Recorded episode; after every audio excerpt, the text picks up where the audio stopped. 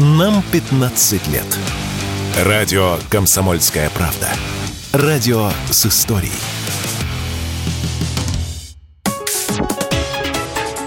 Политика на Радио КП. Владимир Варсобин для радио «Комсомольская правда». Идея кандидата Дованкова наказывать серийных доносчиков 100 часами обязательных работ и запретом заниматься администрированием сайтов и личных страниц, ну, разумеется, пиар. Ну, разумеется, никто такой закон не примет, тем более, что в УК есть красивая, неработающая статья за ложный донос, на которую начисляется парламентское большинство. Но иногда все-таки кандидаты полезны. Пусть ради рейтинга они подсвечивают важные темы, а это уж вовсе постыдно. Ведь Россия знает за собой грешок – Граждане ее стучать любят, делают некоторые подлецы это самозабвенно. И хотя общество это традиционно осуждает, кстати, вот вам одна из истинных скреп народа русского. Презирает он стукачей. Но дай волю, завалит человек русский власть доносами. Кстати, знаете, кто ненавидит больше всего доноса? Силовики. Им лишняя бестолковая работа, поэтому львиная доля подметных писем идет в мусорную корзину. Но бывает и так. Видит человек хороший, а доноситель негодяй. Карьеру строит. А не дать делу хода нельзя. Обвинят в попустительстве. А доносчики-то вошли в раж. Почувствовали доносчики свое время. В 22 году Генпрокуратура зарегистрировала исторический рекорд за 20 лет 5 миллионов обращений. То есть каждый 30-й гражданин нашей страны что-то досообщил органам.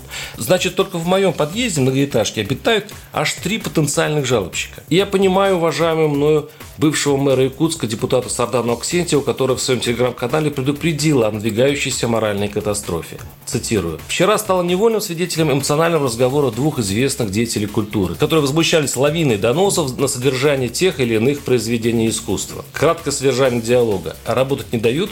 Везде им, доносчикам, мерещится пропаганда чуждого и провокация. Весной доносчики жаловались на желто-синие лавочки в парках и косички у школьниц. Потом пошли доносы на детские сады и футбольные команды, у которых в названии или символике есть радуга. Почему-то особенно бдительные граждане считают, что радуга теперь принадлежит только меньшинствам. Есть большая разница между сообщением о преступлении и вредоносным крючкотворством. К сожалению, некоторые общественные деятели строят на доносах свою карьеру. Конец цитаты. Именно так. И почему-то государство, словно нуждаясь в дополнительной опоре, благоволит доносу. Не зря в звезды политики выбились такие персонажи, как Бородин и Мизулина. Но зачем? Чтобы разъединить и так атомизированное русское общество, напомнить ему 37-й, чтобы люди боялись не только жандармерию, но и друг друга, чтобы получить временный эффект и отравить жизнь стране на поколение вперед, чтобы одна фамилия помнила подлость фамилии другой, Россия в и борьбе с доносчиками словно на качелях. Сегодня время их расцвета. Но потом, как у нас обычно,